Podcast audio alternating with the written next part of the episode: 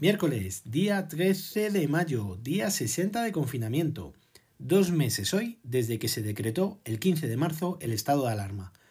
Nuevo repunte de fallecidos, 184 en las últimas 24 horas. En total, llevamos ya contabilizados 27.104. El número de nuevos casos es de 439, siendo el total de 228.691 contagiados. El número de personas que han superado la enfermedad es ya de 140.823, después de 1.834 altas en las últimas 24 horas. Los sanitarios contagiados son ya de 49.113.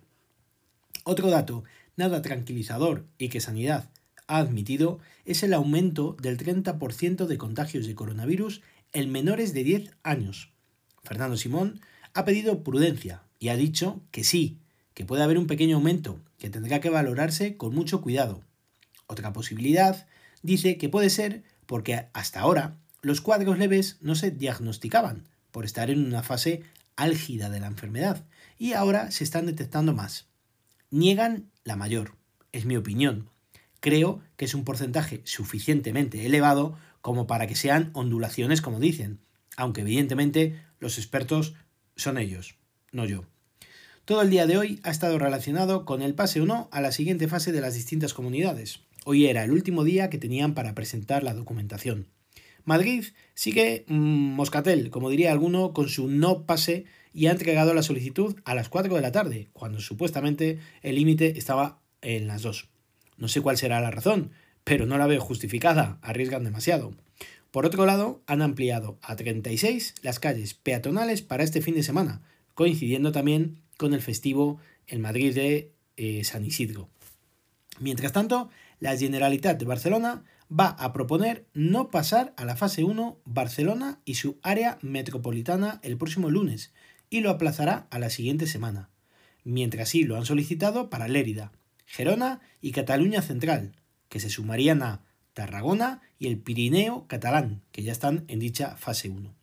Hoy también han comunicado los primeros resultados del estudio de cero prevalencia efectuado a más de 60.000 personas, unos 30.000 hogares. La participación ha sido mayoritaria, con una participación global del 75%. Recordad que era una prueba voluntaria. Resumiendo, porque no es fácil de explicar, el estudio constata que un 5%, casi 2 millones de personas, han pasado el virus en España. Esto quiere decir que no hay inmunidad de rebaño, es decir, que son tan pocos los contagiados que no tenemos anticuerpos suficientes para poder burlar a la enfermedad. Con lo cual, tenemos que ser muy prudentes en cuanto a la desescalada y los futuros datos que vayan surgiendo de contagiados. Donde el porcentaje ha sido mayor, coincide con las zonas que más han sufrido los contagios, como por ejemplo Madrid y las provincias de su entorno. Soria, Cuenca, Segovia, Albacete, Ciudad Real y Guadalajara han sido las provincias más afectadas por el virus. En cuanto a las que menos están Murcia, Asturias, Canarias, Ceuta y Melilla. La prevalencia entre los niños ha sido muy inferior a la general, pero desde luego sí que indica que los niños han tenido contacto con el virus. No se observan grandes diferencias por sexos ni grupos de edad en adultos.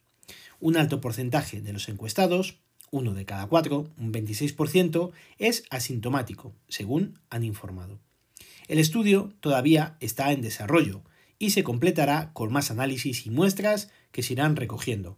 Por lo tanto, el detalle en un futuro será todavía más completo. Hoy, en el apartado de tecnología, os quería hablar de otra aplicación que utilizo.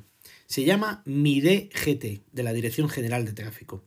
Dicha aplicación ha estado unos meses en fase beta, e incluso en Android hubo un tiempo que no se podía descargar, al llegar al límite de personas que podían disfrutarla en dicha versión beta.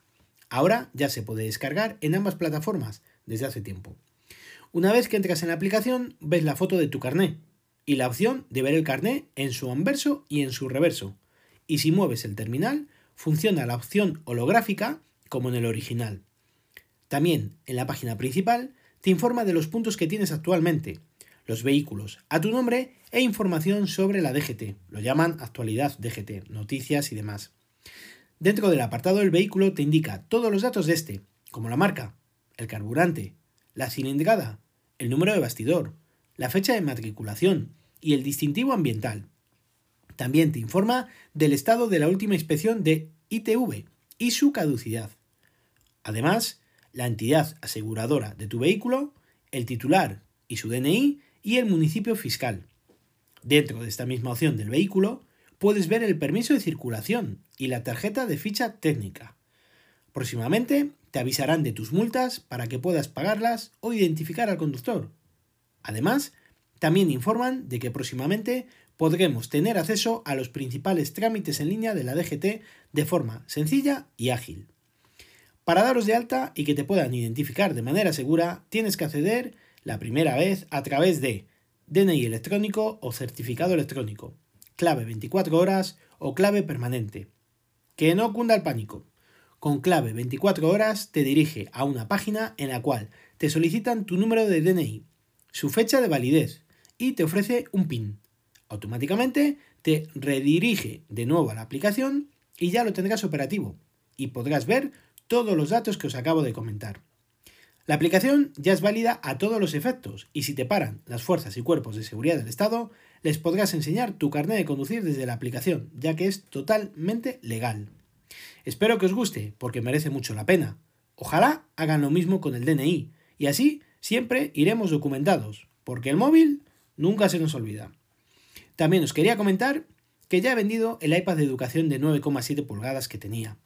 Ahora, con el iPad Pro no tiene sentido tener tanto dispositivo en casa y más sin utilizarlo. Lo anuncié en Wallapop y en vivo el lunes de esta semana y hoy ya he realizado el envío a su flamante comprador. El iPad está nuevo, porque lo es. Se compró en diciembre de 2019, con lo cual tiene garantía hasta diciembre de 2021. Además, se ha llevado la funda de regalo con el cual le tenía protegido, así como el embalaje original de Apple. Es más, el cargador y el cable estaban sin desembalar, puesto que como tengo otros de los distintos dispositivos, ni siquiera los había sacado de la caja. Así que un regalo a un precio yo creo más que correcto. He realizado el envío por Segur, ya que no me daba mucha confianza realizarlo a través de la opción de Wallapop y su envío por correos, ya que estos últimamente están funcionando bastante mal. De esta forma me hubiera ahorrado unos euros, sobre todo porque el envío lo paga el comprador, pero a veces es mejor asegurarte que luego sufrir por unos pocos euros de nada. Además, el envío por Wallapop permite al comprador 48 horas para comprobar el producto. ¿Quién me dice a mí que después de ese tiempo, por lo que sea, el comprador se echa para atrás, me lo devuelve y de vuelta me coloca otro iPad distinto al mío? ¿Dónde queda registrado el número de serie de dicho dispositivo? Lo único que le pedí, a lo cual accedió, fue el pago previo del producto, algo que hay que ser muy confiado para realizarlo, pero soy buena persona, aunque no me conozca. Estuvimos hablando telefónicamente y lo único que me pidió fue una copia de mi DNI por si acaso. Yo recibí hoy el importe de la transferencia y a continuación, como acordamos, le realicé el envío. Ahora espero que me llame cuando lo reciba y vea el producto enviado, ya que, insisto, es un auténtico producto nuevo, como si lo acabas de comprar. Creo que no se arrepentirá nunca de dicha compra. Ya os contaré cuando me contacte de nuevo.